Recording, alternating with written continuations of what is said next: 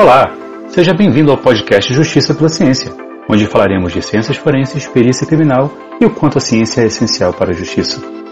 Eu sou Hélio Buchmiller, diretor-geral da Fundação Justiça pela Ciência, e na primeira temporada do nosso podcast vamos receber convidados para falar da Interforensics, a maior conferência de ciências forenses da América Latina, que em 2023 será realizada em Brasília entre os dias 28 e 31 de agosto. Vamos lá?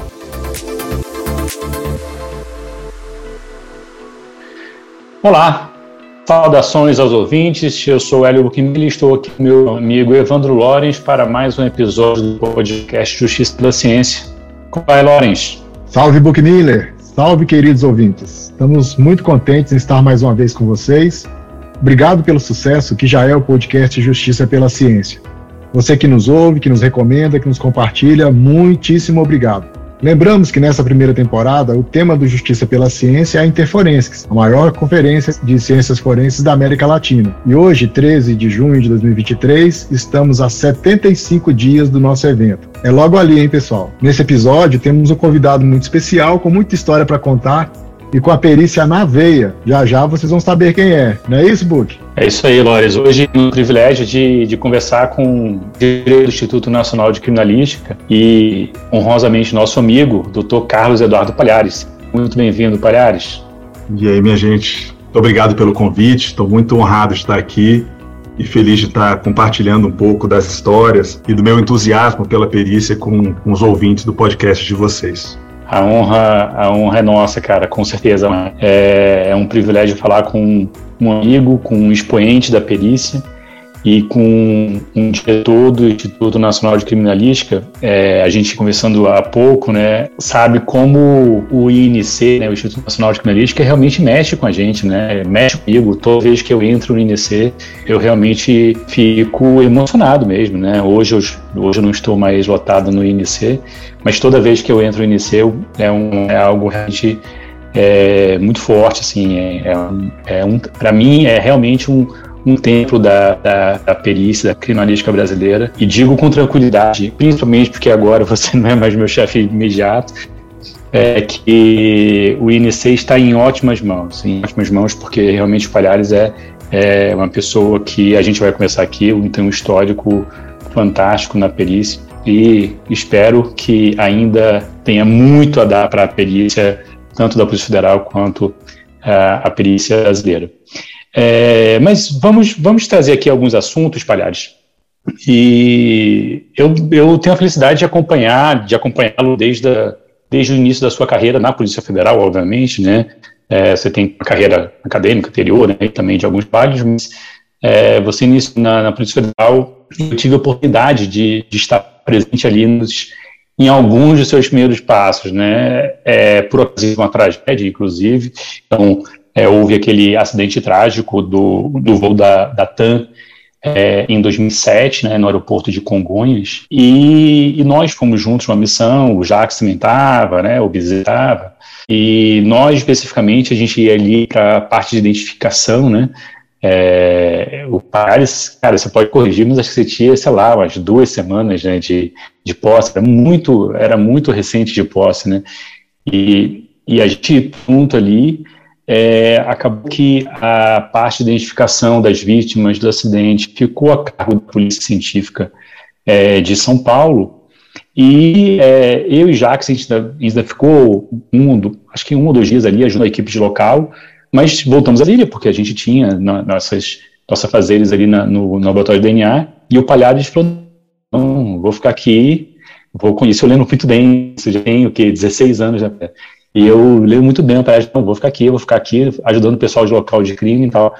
E bacana, né? A gente viu pô, um cara ali todo empolgado e tal, mas ali com a sua experiência acadêmica na área de odontologia, você ali no local de crime, não, tudo bem, né? Pô, o garoto ele quer, tá com gás, quer aprender, mas na verdade você voltou para o INC com a bagagem cheia de novas tecnologias, com inovações tecnológicas, né? Para é, para análise local de crime, né, é, particularmente a tecnologia de 3D, que a Polícia Federal começou a usar naquele momento, e, né, e você foi um, é, um desses jogadores, né, É, então, assim, a primeira, primeira pergunta, a primeira, a primeira questão que eu queria que a gente abordasse aqui é isso, né? Assim, a partir dessa sua experiência, como a perícia deve absorver essas novas tecnologias, né? E cultivar um ambiente de inovação, porque a gente sabe que não é fácil. A gente tem que ter protocolos, todos validados, a gente tem que ter POPs, a gente, então assim, a gente tem que é, ter tudo muito bem já determinado, validado, mas também nós temos novas tecnologias que temos que integrar ao nosso dia a dia. Uh, obviamente, vasta experiência desde o início da sua carreira. Como é que você vê essa absorção de novas tecnologias? Buki, obrigado pela pergunta. E quando você estava falando, para mim foi como se eu estivesse assistindo um filme da minha carreira, um filme da minha vida. Você falou sobre o INC, de ser uma espécie de templo da criminalística. Para as pessoas mais próximas e para algumas pessoas, eu às vezes compartilho o que, que o INC sempre representou para mim e o que representa ainda hoje. Eu sou do concurso de 2004, você é do concurso anterior ao meu, né, de um concurso anterior. Quando eu entrei na, na Polícia Federal, você foi uma das minhas referências e até hoje é referência para mim na sua forma de lidar e de enxergar a criminalística. Você fez muito pela criminalística e continua fazendo, mas quando eu estava me preparando para o concurso, e quem faz concurso público sabe que a preparação ela é de altos e baixos. Em alguns momentos você acredita que vai dar certo, em outros momentos você tem dúvida, em outros momentos você tem certeza que não vai dar certo, porque no meu caso, é, eu fiz o concurso para odontologia, para uma das vagas de odontologia. Foi o primeiro concurso da Polícia Federal que teve vaga específica né, para dentista. No caso da perícia, a perícia ela só tem uma entrada específica, então a gente depende de, de primeiro, ter a criação de um, de um cargo, né, ou de uma área específica de perícia para a área de formação e depois de abrir concurso para aquilo. Hoje a gente, por exemplo, tem uma área que é a área de genética, e até hoje não teve ainda concurso público específico para a área de genética. Então, naquele, é, naquela época, naquele momento, em 2004, tinha sido feita uma discussão, não sei exatamente quem deu a ideia de colocar vaga para dentista, mas colocaram cinco vagas para dentistas e cinco vagas para médicos. E na época, o meu concurso teve 3.500 pessoas concorrendo para cinco vagas. Eu nunca fui uma pessoa genial e nunca fui nas turmas de faculdade ou de escola, primeiro de, de turma. Né? Que dirá de 3 mil pessoas, né? Ser o quinto de, de 3.500. Quem fala que faz, quem faz aquela divisão, né, são tantos por vaga, é, faz uma divisão que não é exatamente como deveria ser, porque não é você ser o primeiro em, naquela época, 700 e alguma coisa. Não, você tem que ser é, até quinto em mais de 3 mil, e eu tinha certeza que eu não seria. E durante a, a preparação, muitas vezes eu vinha aqui para frente do INC e ficava sonhando com o momento que eu iria entrar pela porta do INC e trabalhar nesse lugar. E várias vezes eu ficava na frente do prédio falando, eu vou trabalhar nesse lugar. Uma pessoa, eu sou cristão e eu lembro que na época eu ficava pedindo, meu Deus, me ajuda a conseguir trabalhar nesse lugar. Me ajuda a poder usar esse distintivo. Antes da, da desse concurso, como nunca tinha tido para odontologia, eu não, assim, não, não, não chegava a alimentar o sonho de ser perito. Eu não sabia exatamente o que, que era isso. Até tinha admiração pela Polícia Federal, mas é, eu não tinha essa expectativa. Até que foi aberto o edital, surpreendeu a todo mundo, é, todos os dentistas, e, e acabou sendo uma concorrência muito grande. Quando eu entrei para trabalhar aqui, a lotação do, dos dentistas no, na academia que eu fiz, ela não foi apenas em Brasília, temos dentistas que foram para São Paulo, tem colega que está em Santa Catarina hoje. A maioria acabou ficando em Brasília, a PF ela, a, não tinha preparado muito bem a entrada dos colegas aqui, é, mas eu lembro muito bem a sensação que eu tive ao entrar aqui, ao ter o distintivo, ao sentar na minha sala, e tudo aquilo era como se fosse um sonho para mim. Como é até hoje. Eu costumo falar para as pessoas, quando eu estou falando da, da profissão, de ser perito, ser perito da Polícia Federal, de trabalhar na PF, é, eu sempre digo que normalmente as pessoas elas acabam querendo muito uma coisa e quando conseguem elas falam, pô, não era tudo isso, né? Eu pensava que era mais. Mas eu me surpreendo a cada dia com o que é trabalhar com a perícia, o que é trabalhar com as ciências forenses, o que é trabalhar na Polícia Federal. E eu vivo hoje ainda o primeiro amor, né? A paixão que se tem quando você está querendo muito alguma coisa é a mesma que eu tenho hoje. E quando eu recebi o convite para dirigir o INC, era algo que eu nunca imaginaria que viria nesse momento. Claro que todo servidor que trabalha é, tendo aquilo como principal para sua vida, e, e, sempre foi o meu caso na polícia, você imagina que algum dia poderia, pode surgir essa possibilidade, né, como um reconhecimento do trabalho, mas eu nunca imaginava que seria agora. E eu fico muito honrado em poder contribuir com a criminalística federal e com a criminalística do Brasil dirigindo esse organismo, né, o organismo de o organismo operacional de perícia da Polícia Federal. Você falou do caso TAM e estava dizendo é, que eu devia ter três semanas. Na verdade, eu tinha cinco dias de posse. Eu tomei posse Maria. uma sexta-feira e talvez, acho que foi na quarta-feira, que voltando do trabalho, eu morava com os meus pais ainda. Lembro que eu cheguei é, na casa deles e tinha uma televisão na cozinha e estava todo mundo parado na frente da cozinha. Aí eu olhei um, a televisão, um incêndio, e eu perguntei o que, que aconteceu. O pessoal lá de casa não soube explicar muito bem, mas eu via a cauda da aeronave, né, o estabilizador vertical, escrito TAM, onde fica o leme, e dava para perceber que era um avião que tinha caído em algum lugar. Naquele momento, estava falando que era um avião de carga que tinha caído próximo de um local ali onde deveria ter passageiros da, da TAM.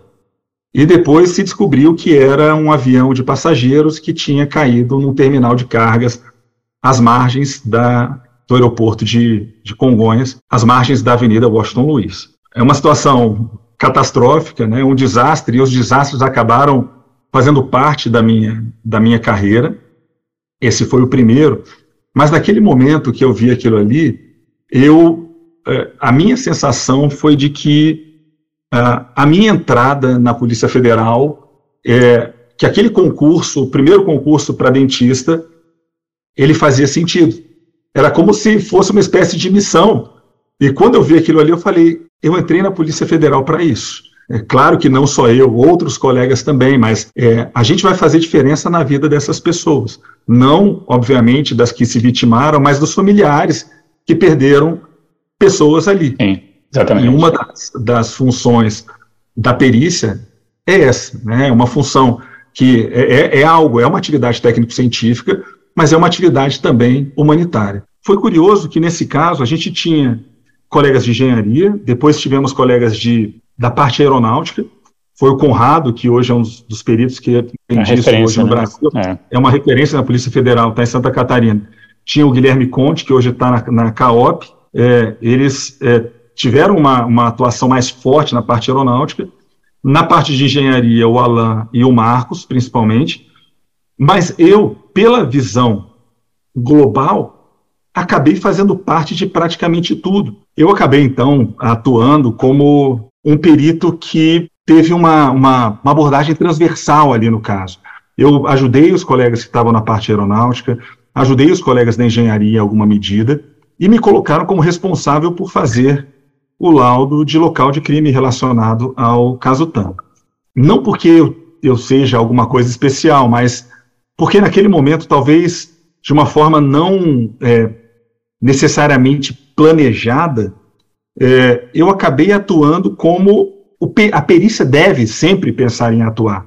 Quando a gente faz o, o nosso trabalho, a gente tem que ter uma noção muito clara que, apesar da gente ser super especializado, às vezes mestre, doutor, pós-doutor em alguma coisa, o trabalho que a gente faz não é um trabalho voltado para nós mesmos ou para a ciência mesma.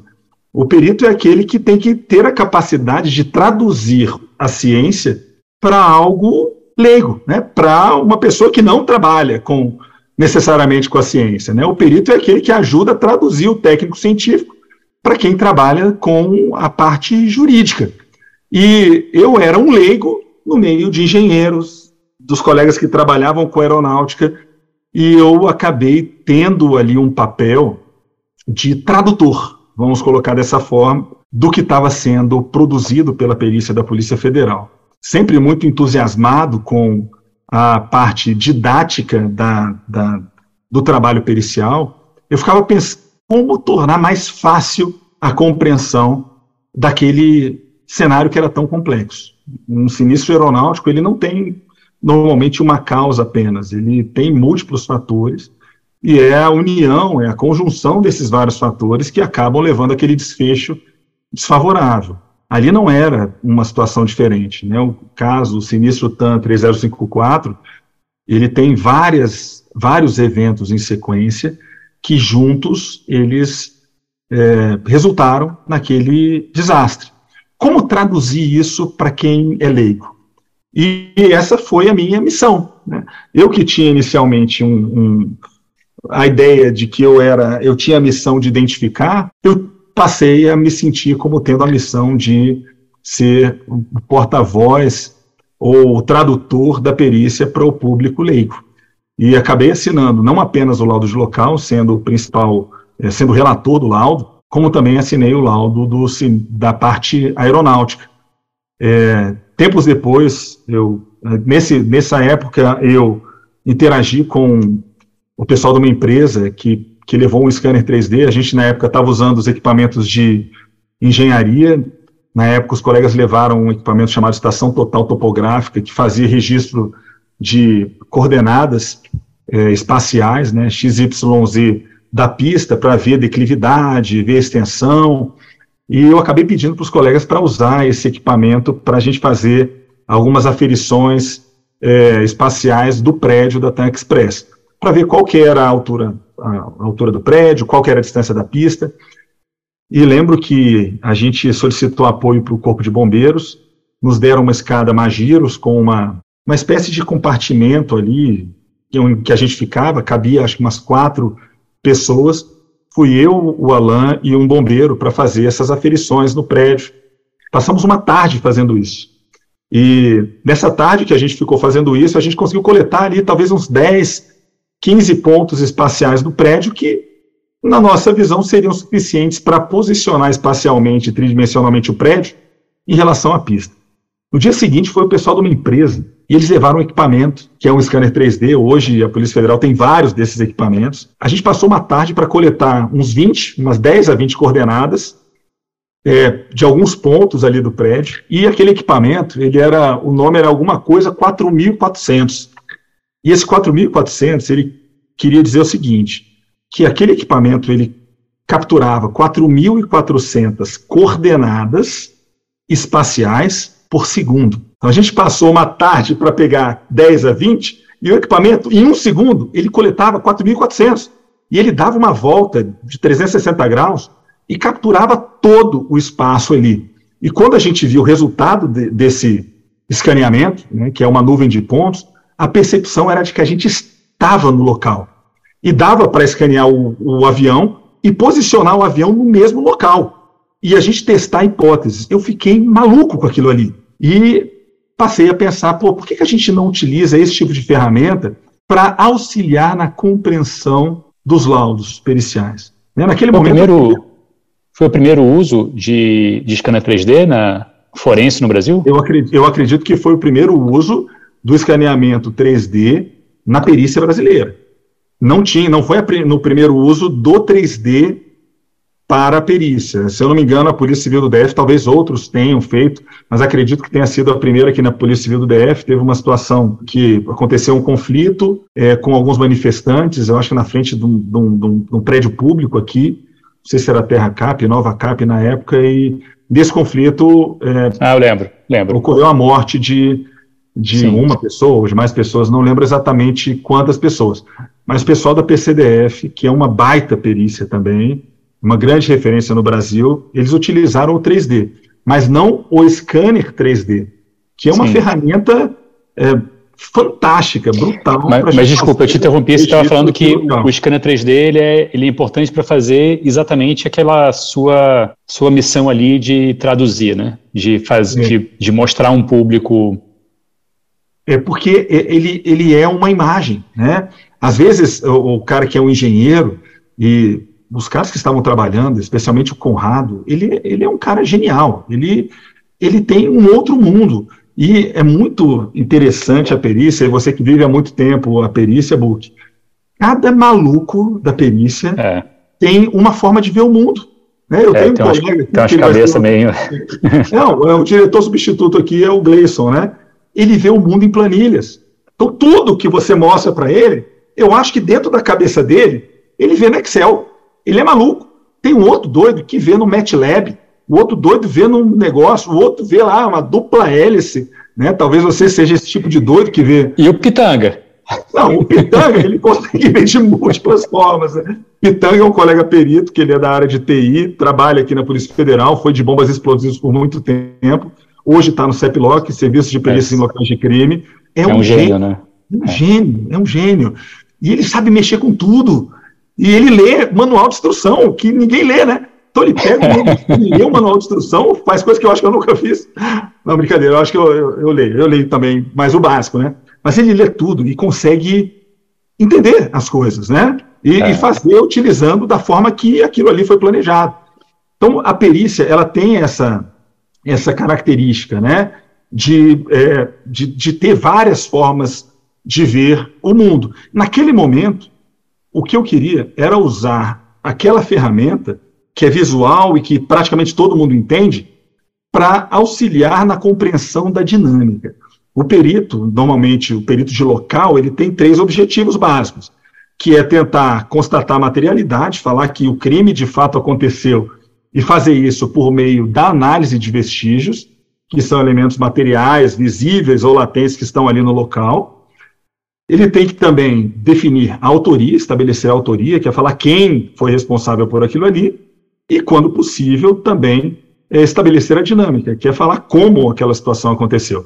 No caso do, do sinistro da TAM, com o tanto de informação que eu vinha recebendo dos colegas e estando lá no local, eu tinha já o sinistro todo na minha cabeça.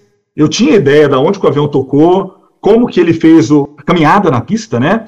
É, dava para ver marcas pneumáticas escurecidas, dava então para perceber que não tinha acontecido aquaplanagem na maior parte da pista, deu para ver onde que aconteceu a guinada. A gente conseguia entender praticamente tudo, mas como traduzir isso para algo que o leigo é, poderia entender? E nessa situação, o 3D ele faz uma grande, mais uma grande diferença. Hoje, eu entendo que o 3D é uma ferramenta que veio para não sair mais da perícia, mas ela não tem apenas esse objetivo, que é o de auxiliar na compreensão. Muitas vezes o 3D é utilizado para fins, às vezes, de registro. Hoje, com a cadeia de custódia, uma das obrigações do perito é de fazer a fixação daquele local. A gente, na nossa doutrina pericial e na academia, normalmente a gente chama de documentação, que é você fazer um registro daquilo para você mostrar, olha, o que eu periciei, ou o ambiente que eu visualizei eu cheguei era esse. O juiz, ou o delegado, ou o membro do Ministério Público, ele não, muitas vezes ele não, não presencia tudo que a gente presencia. E a gente tem que tentar levar, pelo menos, os pontos mais importantes para o entendimento deles. Né? E nesse caso, a dinâmica, ela era uma, uma dinâmica que dependia do visual. É, então, uma possibilidade é tra trabalhar com a dinâmica, ilustração, uma outra possibilidade é a gente fazer registros, e o escaneamento 3D ele traz um registro permanente daquele local, permitindo que você retorne quanto você quiser no computador. Então, se você fizer um bom registro, você vai poder voltar ao local quantas vezes você quiser e ver coisas que você na primeira vez não viu, medir coisas que naquela primeira vez você não sabia que eram informações ou, ou coisas relevantes. Né? O Código de Processo Penal ele estabelece que a cadeia de custódia é um rito ali de 10 etapas, que começa com reconhecimento, depois com isolamento, depois vem a fixação do vestígio, mas, na prática, quando o perito vai para o local, ele não sabe o que é, de fato, relacionado ou não ao local. O Código de Processo Penal ele estabelece três, estabelece dez etapas que devem ser necessariamente seguidas durante o processamento de local, não são dez etapas sempre relacionadas à perícia, mas a perícia interage com todas aquelas etapas. E são as etapas que devem ser seguidas para que a gente consiga garantir a confiabilidade da prova material, que é obtida por meio dos vestígios. Então começa ali com reconhecimento, depois vem a fixação, é, mas o que é importante da gente entender quando fala de vestígio é que o perito, quando ele vai para o local, e a partir de 2019, quando foi colocada essa inovação legislativa, né, quando passou o código a ter esse texto da cadeia de custódia, o vestígio que nós entendíamos como um elemento material que ele tem o potencial de se relacionar com o crime, desse potencial a gente coletava e depois a gente classificava o vestígio em três tipos, né? O vestígio ele pode ser um vestígio real, que é aquele que de fato tem relação, um vestígio ilusório, que é aquele que parece que tem relação e depois a gente vê que não é, e o vestígio forjado, que é aquele que não tem relação, mas alguém quer que faça parecer que tem relação. Essa é a classificação, é a forma que a gente aprendeu Book e Lorenz na, na academia. Mas depois de 2019, quando veio a parte, né, o segmento ali de cadeia de custódia, o vestígio passou a ser aquilo que tem relação. Mas o perito, quando chega no local, ele não sabe o que tem relação. Ele acha que pode ter. E como a, os locais de crime normalmente são locais que já ocorre a atividade humana, o perito ele tem que ter a capacidade de, entre tudo aquilo ali relacionado à atividade humana, entre tudo aquilo, o que que tem relação com o crime e o que que não tem. Os peritos não têm superpoderes, né? nós temos métodos, nós temos metodologia. E seguindo a metodologia, a gente consegue ter um discernimento melhor ali na cena do crime. Mas, normalmente, quando é feita a coleta de um vestígio, essa coleta é feita de forma cautelar. A gente chama cautelar, que é aquilo assim, a gente tem que tomar os cuidados como se fosse vestígio, como se tivesse relação. E lá na frente, na oitava etapa cadeia, da cadeia de custódia, que é chamada de processamento, que a gente vai ter o discernimento e vai saber, olha, isso é mesmo vestígio. Ou a gente vai falar, não é. Pô, mas se não for, eu fiz tudo como se fosse. É, é assim. Infelizmente, é assim que a gente tem que trabalhar. A gente sempre tem que considerar que aquilo tem relação. E quando a gente parte desse tipo de premissa, de que o tratamento ele deve ser cautelar aquilo que tem o potencial de se relacionar, se torna mais complexa ainda a atividade da perícia. Eu costumo brincar, e um colega, eu brincava muito, um colega chamado Maltz, né? Ele é médico legista, ele foi médico da PCDF por muito tempo e agora é professor da UNB, mas a gente costumava falar, ele costuma falar que tem uma pessoa que sempre está nos locais de crime, nos locais de desastre. E essa pessoa se chama Murphy, que é da lei de Murphy. Se existe uma possibilidade de dar errado, vai dar errado. Se tem uma chance de você não olhar para o lugar certo, você não vai olhar, olhar. Você pode fazer mil fotos, duas mil fotografias, três mil, vai faltar uma, que é aquela que justamente seria necessária para você entender alguma situação. E é nesse caso que o scanner 3D e que essa documentação brutal que o scanner faz torna o processamento totalmente diferente. Quando a gente vai para um local, a gente não sabe necessariamente que tem relação. A gente tenta coletar o um máximo de elementos, mas muitas vezes a gente não vai coletar. Se a gente utiliza o scanner, se a gente utiliza outras ferramentas, hoje a PF ela está muito à frente de qualquer polícia no mundo em termos de processamento de local de crime. Não tenho, não tenho é, é, insegurança de dizer que não tem polícia no mundo que faz mais do que a gente faz. Pode até ter alguma que faça parecido ou igual, mas não tem que faça mais do que a gente faz. Hoje a gente documenta com câmera 360, documentamos com diferentes tipos de scanner 3D, diferentes tipos de câmeras fotográficas e equipamentos de documentação, para que a gente colete o um máximo de informação, para que mesmo Murphy estando lá, mesmo existindo a possibilidade da gente, naquele momento, não ter o discernimento, que a gente possa posteriormente retornar às cenas de crime e coletar aquela informação.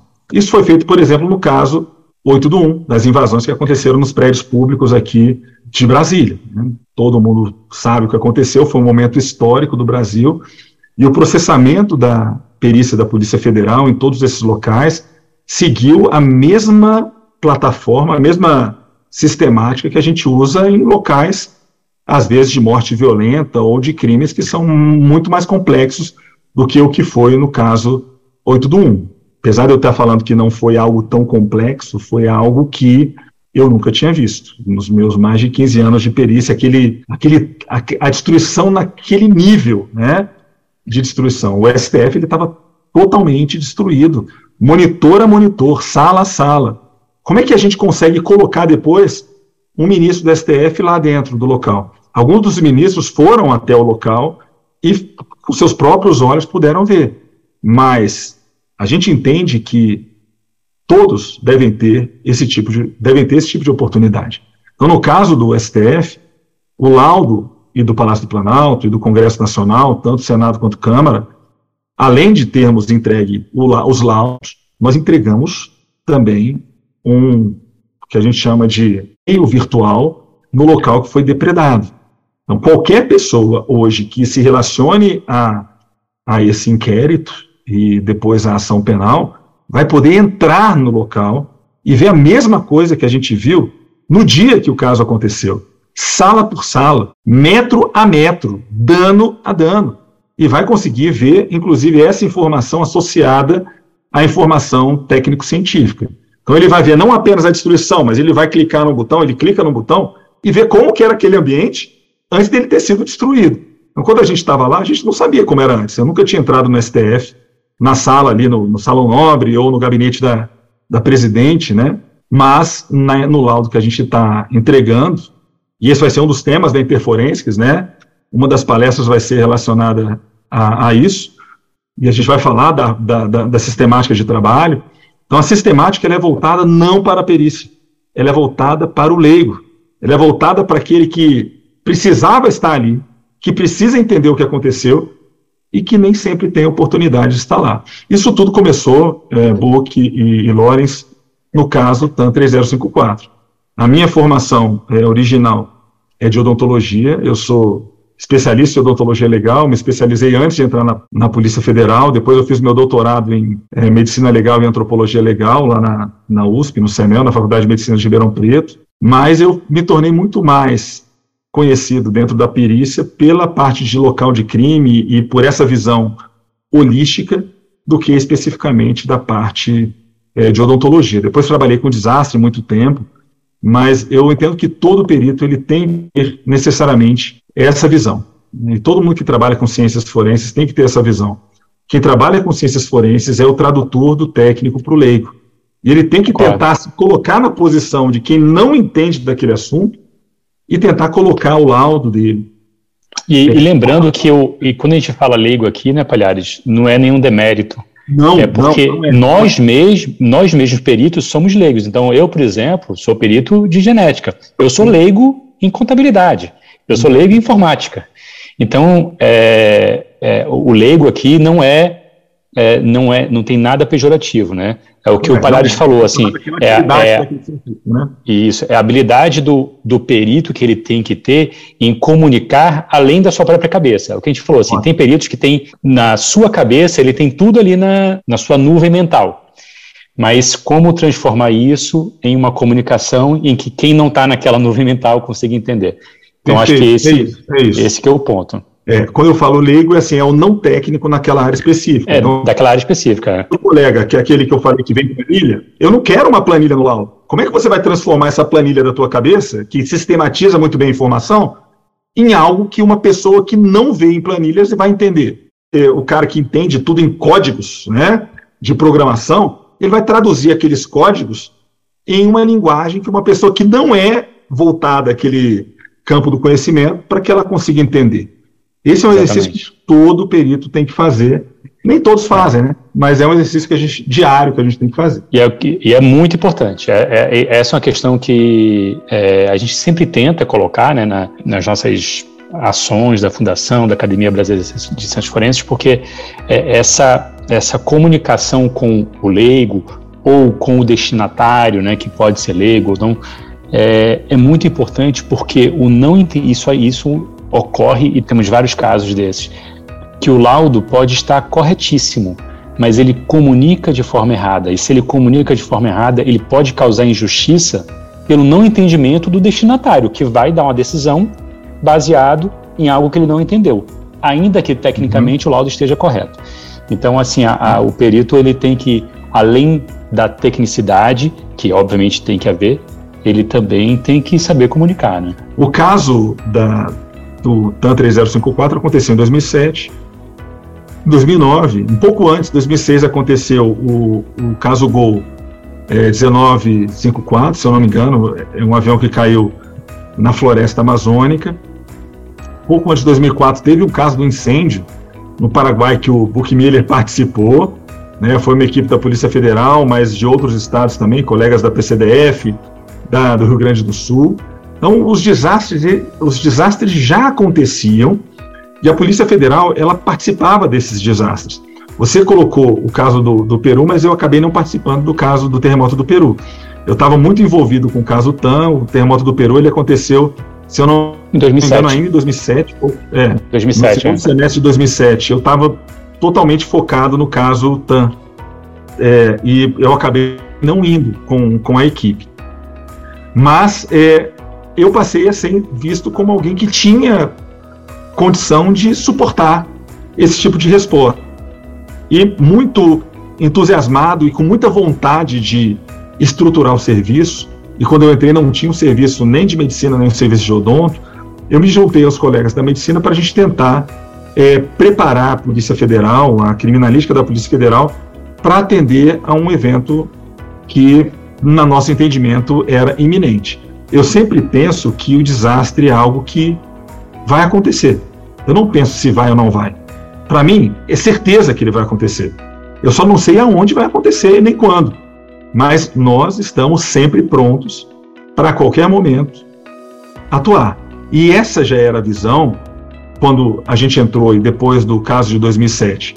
2006, 2004, que aconteceu o, o incêndio lá no Paraguai, e o Buchmiller e outros colegas foram para lá. É, a gente tinha já uma resposta é, parcialmente estruturada, mas não uma resposta sistêmica. E quando eu digo sistêmica, é uma resposta multidisciplinar, de forma coordenada.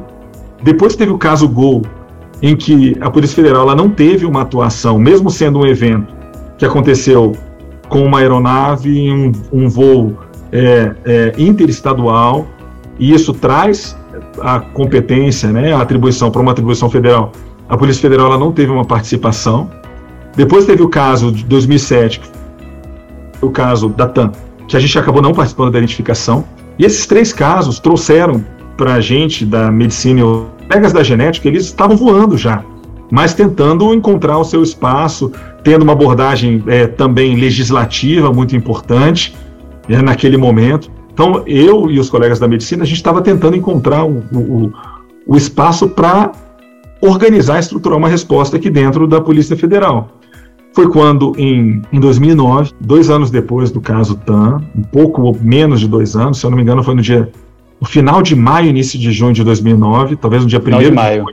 De isso, do, do, último dia de maio para o primeiro de junho, a aeronave, uma aeronave da Air France, é, a F, voo a F447, saiu do Rio de Janeiro e ia para Paris, esse voo desapareceu.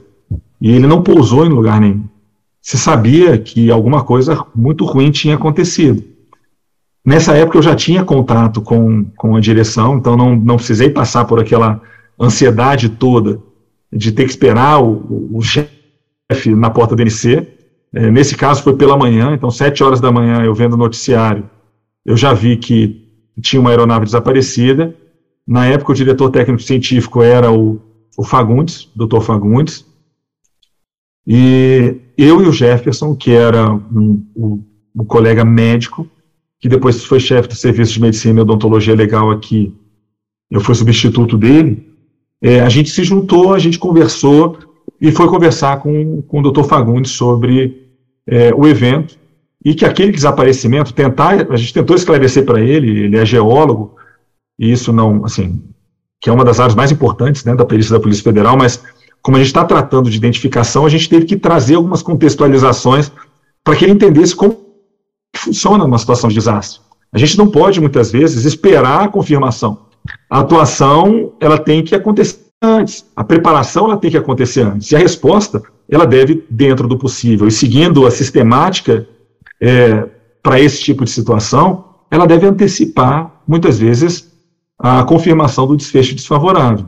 Então, a gente fez uma, uma reunião com o Dr. Fagundes, explicamos o que, a, no nosso entendimento, deveria acontecer. num primeiro momento, ele, ele viu aquilo com uma certa resistência, porque era um caso internacional e a gente estaria assumindo esse caso. Mas passados alguns minutos, a gente retornou para as nossas salas e alguns minutos depois a gente foi também convocado para a sala do diretor. Eu vi de novo aquela cena que eu tinha visto em 2007, né, dois anos antes, mas nesse caso um pouco mais seguro. E o diretor falou que a, a Polícia Federal tinha sido é, convocada ou ela tinha sido escalada para atender a esse evento e a gente teria que fazer um trabalho em parceria com a Secretaria de Defesa Social de Pernambuco. A aeronave estava indo para Paris, mas na rota que ela desenvolvia é, o desaparecimento foi em um local que ficava mais próximo de Pernambuco e isso acabou puxando é, a resposta estadual para Pernambuco. Então montamos né, uma, uma, uma força-tarefa que era coordenada pela Polícia Federal e pela Secretaria de Defesa Social de Pernambuco, e atuamos no caso da Air France. Foi um caso que demandou é, os vários é, setores aqui da PF relacionados com identificação, e todos fizeram um papel é, muito importante, foram fantásticos nas suas atuações. Então, a genética forense, na época, ela era chefiada pela colega Meiga Áurea, hoje está em São Paulo, mas fez um belo trabalho com a equipe de genética. Tinha é, os colegas da papiloscopia, que estavam representados lá no campo pelo, pelo papiloscopista Marcos e pela papiloscopista Luciene, que são baitas, são grandes profissionais, é, e tinha a medicina odonto representadas ali em campo. É, nós, eu e o Jefferson, atuando na linha de frente da, da resposta ao caso da Air France. Em regra, quando tem um evento como esse, uma situação que tem desaparecidos, a gente faz uma abordagem em duas frentes. Uma frente que é de tratamento com os familiares e com pessoas que reportam desaparecidos, e uma outra abordagem que é voltada para o levantamento de informações dos corpos ou remanescentes humanos. Naquele momento não tinha corpo ainda não tinha nem sido confirmado que a aeronave tinha caído. E a gente tinha que planejar uma abordagem que pudesse ser minimamente agressiva para os familiares. Familiar ele está naquele momento vivendo a maior angústia da vida dele. É, dizem, eu não tenho uma situação dessa, nunca vivenciei uma, uma situação dessa na família, mas aqueles que já vivenciaram dizem que muitas vezes o desaparecimento ou você não ter a pessoa, não saber o que aconteceu, é até pior do que ter a confirmação de que morreu. Tanto que quando você transmite a informação é, de que o corpo foi encontrado, aquilo acaba trazendo alívio para a pessoa, porque você não saber se se está vivo ou se não está é uma angústia sem fim. Existem dezenas de milhares de pessoas que desaparecem todo ano no Brasil. E essa é uma realidade de várias famílias. Todo dia é uma mãe que acorda sem saber aonde está o seu filho, né, o que aconteceu, se está vivo ou se não está. E naquele momento, apesar de ser algo hermético, é, delimitado, porque um evento como a aeronave é um evento fechado, a gente sabe quem estava dentro da aeronave, para a família é o mesmo sofrimento de um desaparecimento convencional ou de um outro tipo de desaparecimento. Então, trabalhamos no Rio de Janeiro e, ao mesmo tempo, a Interpol trabalhar para coletar o material de referência dos 32 outros países. O trabalho foi ah, assim, o, a identificação ela aconteceu é, de uma forma muito eficiente e foi um trabalho quase impecável que foi realizado pelas equipes dessa força-tarefa. Não era apenas a Polícia Federal, tinha a Polícia Federal com todos os seus grupos, tinha a Secretaria de Defesa Social de Pernambuco, tinha os colegas da Paraíba também, que eram os dentistas, e a Interpol, com as várias forças internacionais. Então, todo esse grupo conseguiu identificar as vítimas que foram resgatadas no primeiro momento. A aeronave tinha 224 pessoas, nessa primeira etapa foram coletados 50 corpos. Todos os outros permaneceram desaparecidos. E essa identificação aconteceu de forma muito célere, é, seguindo ali a, a, a eficiência e a agilidade dos vários métodos de identificação todos eles importantes é, dentro desse contexto. Né? Pela Interpol, ela define identificadores primários e secundários. Primários são aqueles que permitem que a gente, uma vez tendo resultado positivo, a gente pode entregar o corpo para o familiar. que é a papiloscopia, a odontologia a genética, não tendo hierarquia entre esses métodos. E tem os métodos que são chamados de secundários, são é, as informações médicas e informações sobre vestes e pertences. Então a gente seguiu a metodologia Interpol e tivemos observadores internacionais participando desse evento. Quando terminou a identificação, teve uma conferência de identificação de vítimas de desastres da Interpol. E a gente foi apresentar o caso é, France nessa conferência. E quando fomos apresentar, é, aplicamos, né, nós nos inscrevemos para fazer parte do grupo que escrevia o protocolo da Interpol. E como eles tinham visto que o Brasil é, tinha feito o trabalho direitinho, seguindo as metodologias, eles acabaram nos aceitando. E depois de ter entrado lá no grupo que escreve, eu acabei sendo eleito como primeiro como deputy chair, que é uma espécie de vice-coordenador, e depois passei a ser coordenador do grupo de DV da Interpol. Hoje eu posso dizer que o Brasil é um país muito respeitado internacionalmente em identificação de vítimas de desastres e é uma das principais referências do mundo em identificação de vítimas, pelo trabalho que foi capitaneado pelos peritos da Polícia Federal e que foi iniciado com o caso da Air France. Tá? Eu tenho muito orgulho de dizer que hoje o Brasil ele é protagonista no cenário internacional. Nós já coordenamos o grupo internacional. Hoje o Deitos, que está nos representando lá, ele é novamente Deputy Chair do Working Group, do grupo de trabalho da Interpol. E, se eu não me engano, a partir do ano que vem ele vai ser o Chair. Então, por duas vezes, o Brasil vai ter coordenado os especialistas do mundo em DVI. E isso é resultado de um trabalho muito bonito, né? E muito um trabalho com muito suor que foi feito a várias, várias mãos. Mas Palhares, assim, a gente nessa temporada a gente do nosso podcast a gente tem falado da, da Interforensics, né? E você tem uma experiência também, bastante experiência com a Interforensics desde 2017, na primeira a primeira edição, né?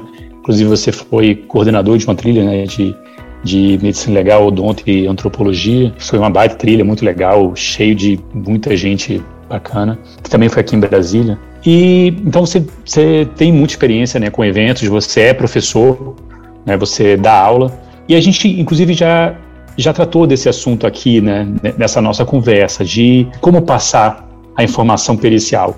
Então, a, o quanto a, a comunidade jurídica, por exemplo, deve estar preparada para receber a nossa informação e, obviamente, o quanto a gente tem que apresentar de forma mais palatável para o destinatário do nosso laudo. Então, é, como você vê essa, essa difusão do conhecimento, seja não, não só na Interforensics e em eventos similares à Interforensics, mas também ah, no meio acadêmico, como você vê essa, é, essa difusão de conhecimento das ciências forenses para o público, de, de, seja de peritos, pesquisadores e principalmente de juristas, né? Ah, e como, e como a, a, nossa própria interferência pode ah, contribuir para essa difusão.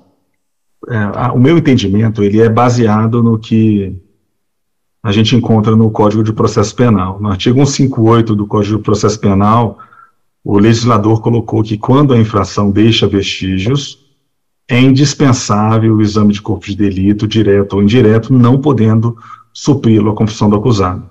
No 58 fica cristalina a importância da perícia nos processos relacionados a crimes que deixam vestígios.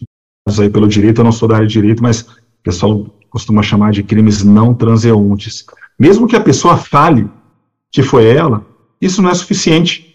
Tem que ter a perícia para falar que aquilo de fato aconteceu, quem foi o responsável e como aquela situação aconteceu. Eu sou bem envolvido, né, por conta do meu doutorado e por toda a minha trajetória com o campo de medicina legal. Muita gente que é de fora da perícia não sabe, mas o perito, via de regra, ele responde perguntas.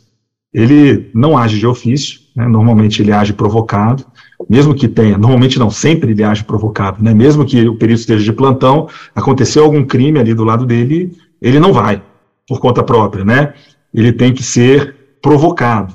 Normalmente, essa provocação ela acontece no âmbito ali de uma investigação conduzida por um delegado, mas pode ser provocação por outros entes também. Então, o, o perito ele acaba é, se deslocando ali para o local, e ele tem por responsabilidade, né, o papel dele é confirmar aqueles pontos e chegar àqueles objetivos que já foram tratados aqui na nossa conversa, né, que é falar que de fato o crime aconteceu, que é o que a gente chama de materialidade, falar como aquele crime aconteceu, que é o que a gente chama de dinâmica, e falar quem foi o responsável por aquilo ali.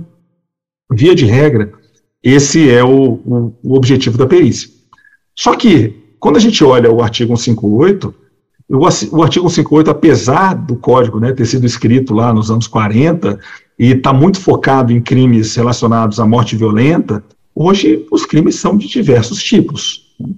A, cada dia, criatividade humana e dos delinquentes vai surgir um novo tipo de criminalidade, uma nova forma de burlar as regras e de praticar ilícitos. O objetivo da perícia continua o mesmo, que é compreender a materialidade, ou confirmar a materialidade, estabelecer ou indicar qual é a autoria, estabelecer qual é, ou estabelecer a dinâmica, né? E também entender ou estabelecer a autoria. E podem ser vários tipos de vestígios e vários tipos de situação. Pode ser, por exemplo, um caso de morte violenta, que vai estar principalmente associado ali o perito de local de crime, que vai ao local, e o perito médico legista. Mas pode ser, por exemplo, um crime ambiental, em que você tem que confirmar um desmatamento de uma área gigantesca, que muitas vezes você nem consegue chegar, e você vai ter que confirmar isso por meio de imagem de satélite ou de uma outra, é, ou de uma outra forma. Ou pode ser algo é, complexo e que envolve vários tipos de. Por exemplo, o que a gente está vendo no caso dos Yanomamis, né, que é relacionado a. que tem sido colocado da imprensa como genocídio, não basta você falar que houve o dano ao meio ambiente, mas você tem que associar esse dano a uma. tem que estabelecer um nexo de causalidade com é, o prejuízo à saúde daquela população ou às mortes das pessoas. A perícia, ela sempre será complexa.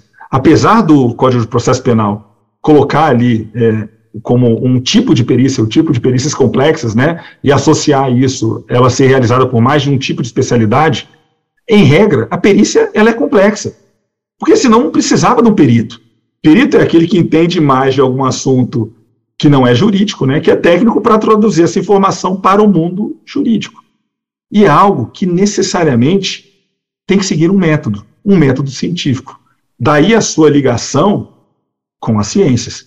O laudo, praticamente todo laudo, que em matéria de direito é considerado prova técnica, ele é uma peça técnico-científica. Tem que ter todo o formato, tem que ter toda a estrutura, como se fosse de uma dissertação de mestrado ou de um trabalho científico. Tem que ter ali uma parte introdutória, tem que ter os objetivos, tem que ter a parte de materiais e métodos, tem que ter os resultados, tem que ter a conclusão.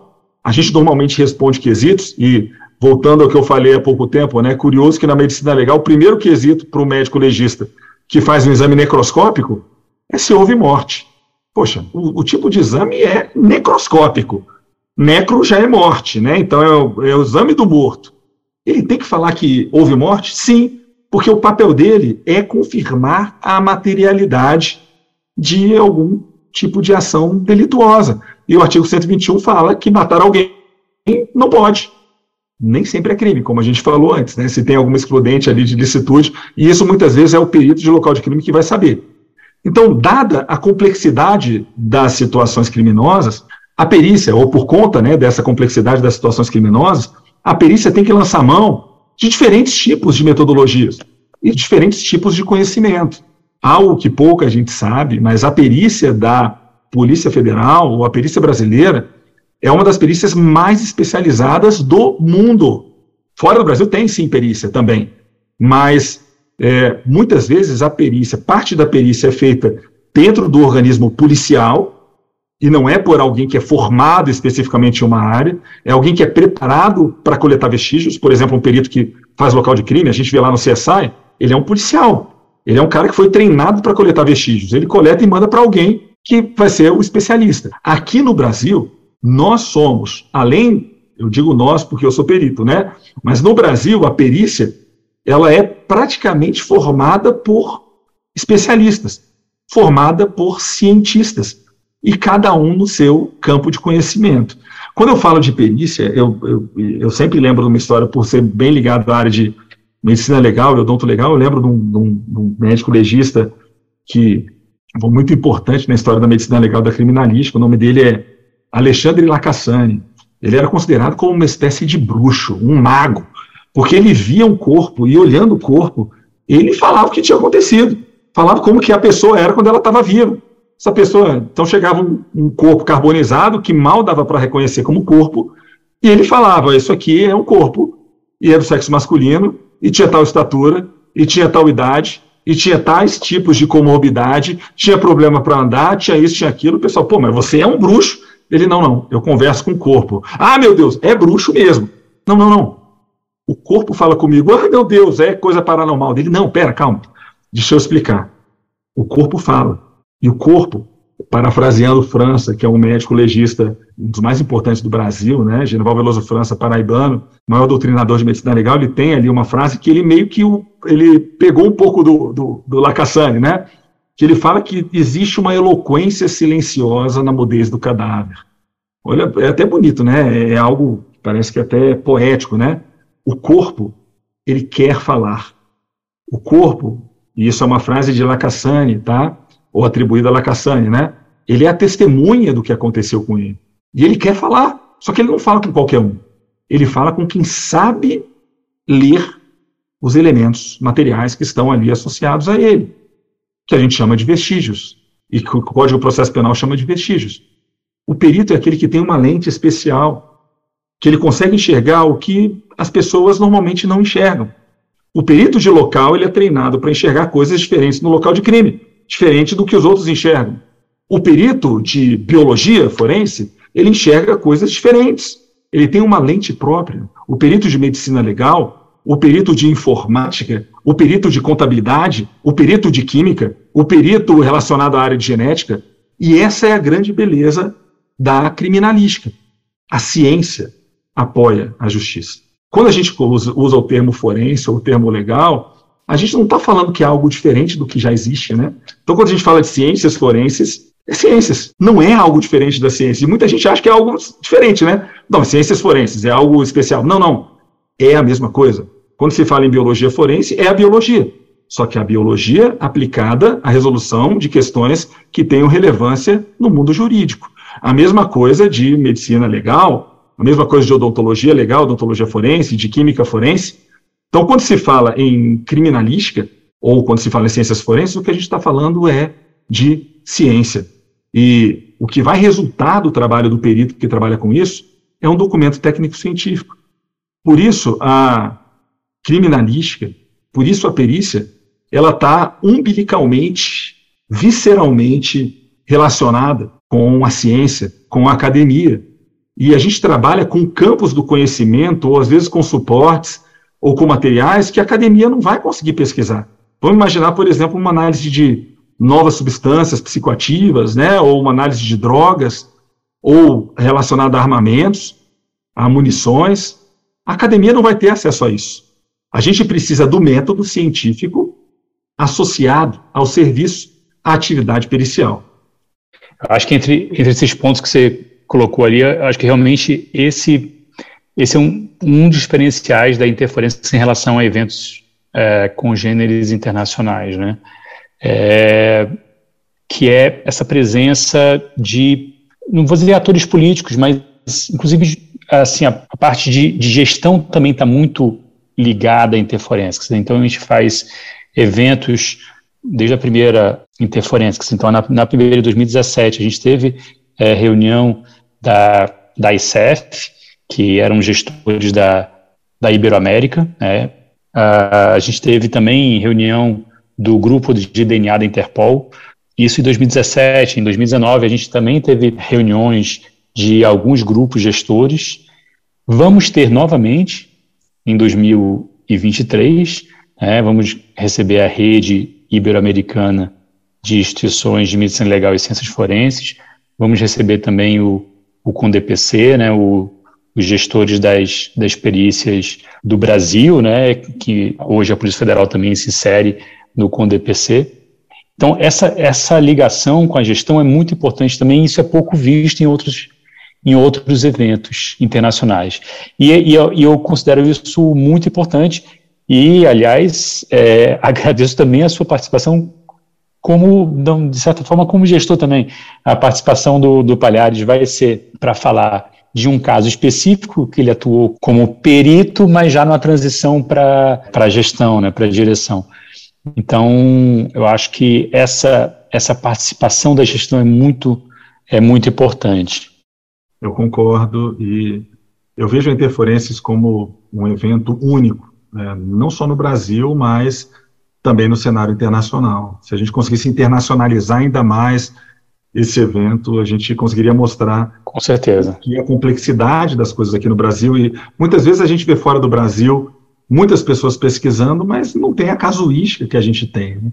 E a, pra, a, às vezes a ausência de recursos vivencia aqui no Brasil, isso somado à criatividade e à necessidade de adaptação é, do brasileiro, né, diante da, das dificuldades, isso faz com que o Brasil tenha soluções que são pessoal só contar um, um manda aí uma um, situação para estudado pela NASA, né, o brasileiro. É, contar uma situação que para ilustrar a, o que você está falando, a nossa experiência, que obviamente é triste, né? Se a gente tem que atuar é porque a gente está atuando em crimes, isso é triste.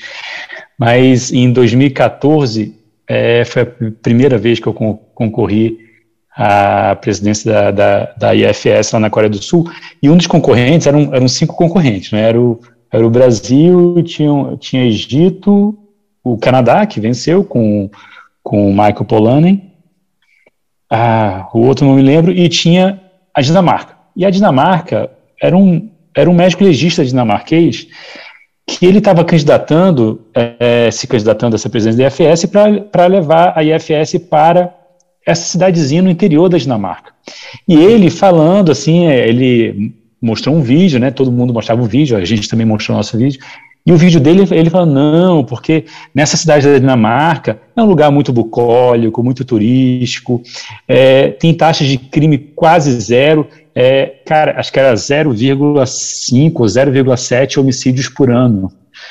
É, aí Aí, só que depois ele emendou. Mas mesmo assim, nós temos muita experiência com investigação de homicídio. Eu falei, meu amigo, mas? Cara, passa meia hora no Rio de Janeiro que você vai ver o que é experiência, né? É tristíssimo a gente, a gente falar da nossa realidade. Mas é o que você falou, a gente tem. É, é uma realidade triste, mas ao mesmo tempo nos dá uma experiência que poucos, pouco, poucas comunidades é, forenses do mundo têm, né?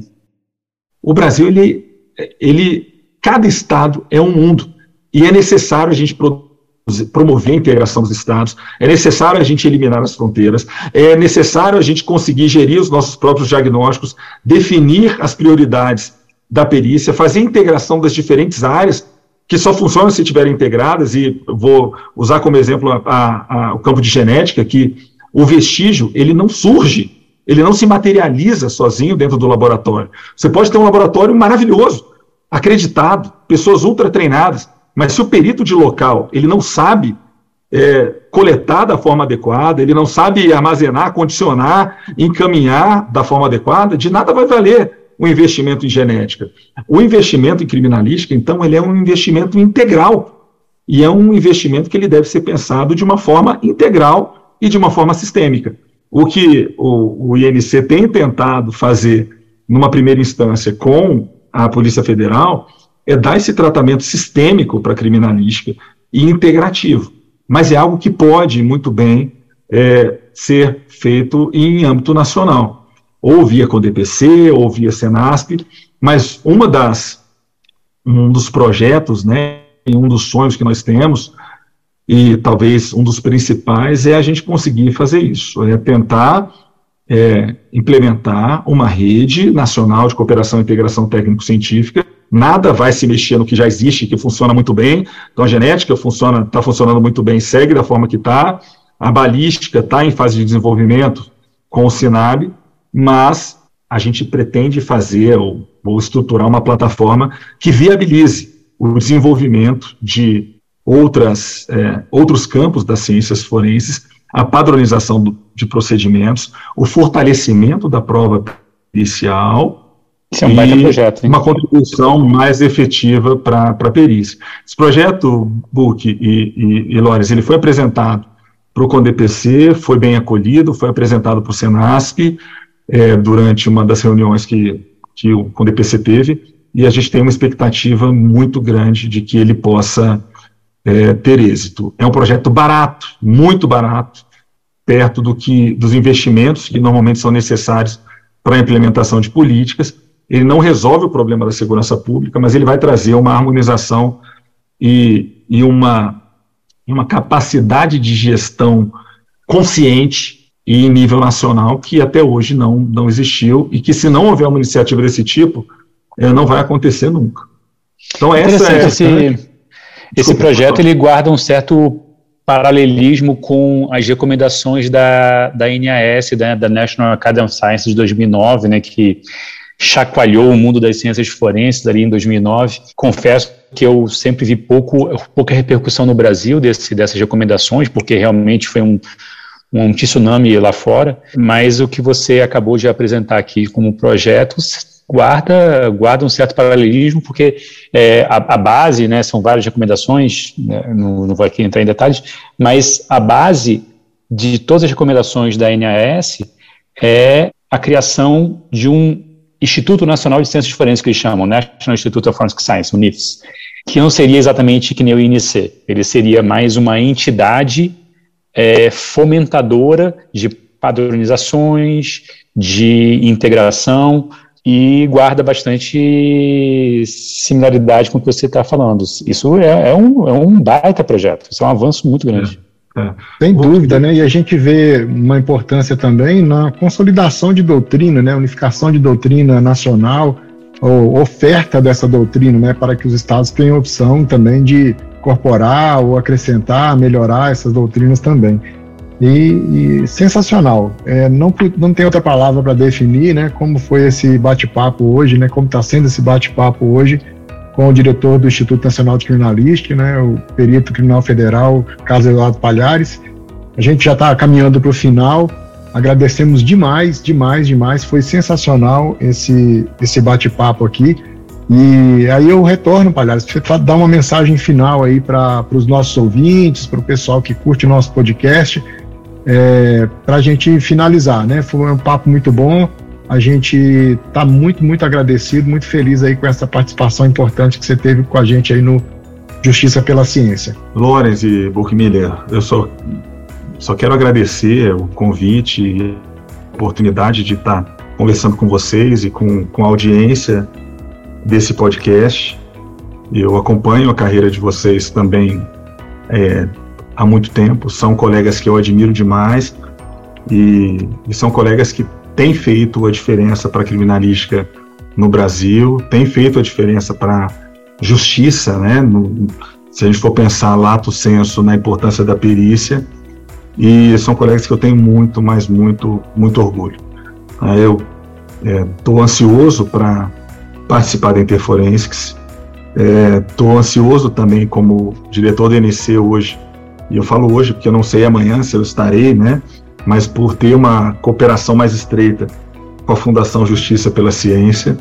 É, é um tipo de organismo que fazia falta e que pode ser muito importante para a promoção das ciências forenses no Brasil.